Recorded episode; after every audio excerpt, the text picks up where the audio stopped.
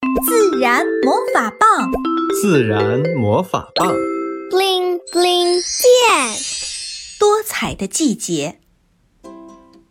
清晨，温暖的阳光透过窗子，轻轻抚摸着维特和赛弗的脸颊。兄妹俩正并排坐在书桌前，看一本关于季节的画册。赛弗，你瞧，不同季节的植物姿态各异，色彩斑斓，真是太神奇了。维特指着这些精美的图片，感叹道：“真想亲眼看看这些多彩的风景啊！”这还不简单？小精灵来到他们面前。我来实现你们的愿望，自然魔法棒，bling bling 变。一转眼，他们来到了婺源的油菜花田。碧绿的花茎上点缀着朵朵明黄色的小花，遍地的油菜花连成了金色的海洋。初春的天气微凉，眼前的黄色花海伴着清风。高低远近的起伏着，像是在跳一曲优雅的芭蕾。远处的小鸟吱吱吱地鸣唱着悦耳的歌曲，这一切都为春天印染上了温柔的色泽。你们看着高高的花田，不如我们玩捉迷藏吧。说着，赛弗就低头钻了进去，转眼不见了。赛弗，你在哪里？维特和小精灵四处寻找，他们拨开花茎，在花田中一点点地挪动。嘿，我在这儿！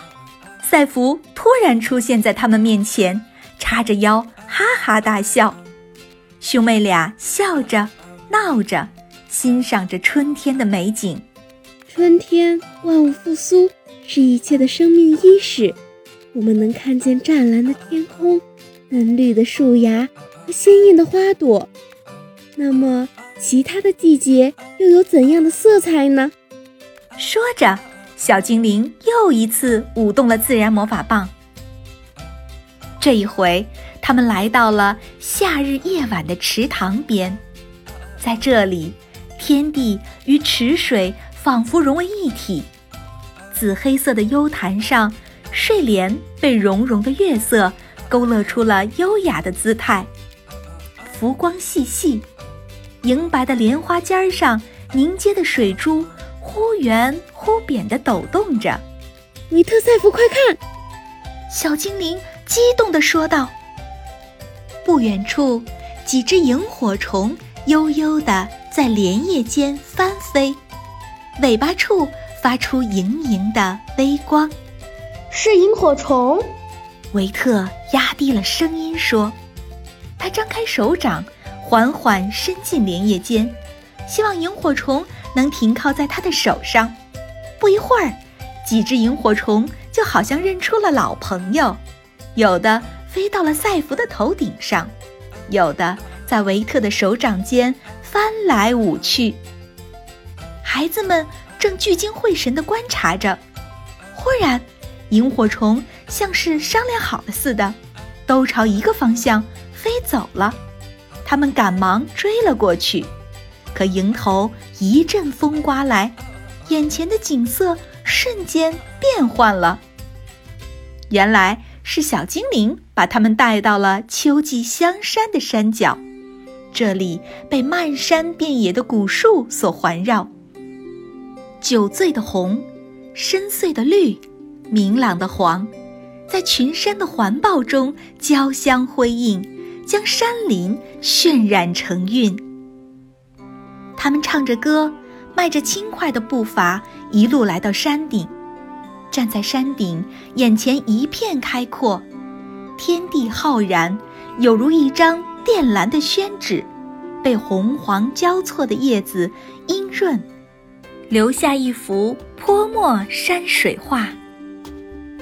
脚下是堆满落叶的土地，松软的落叶像厚厚的垫子，小家伙们忍不住躺倒在上面打起滚来。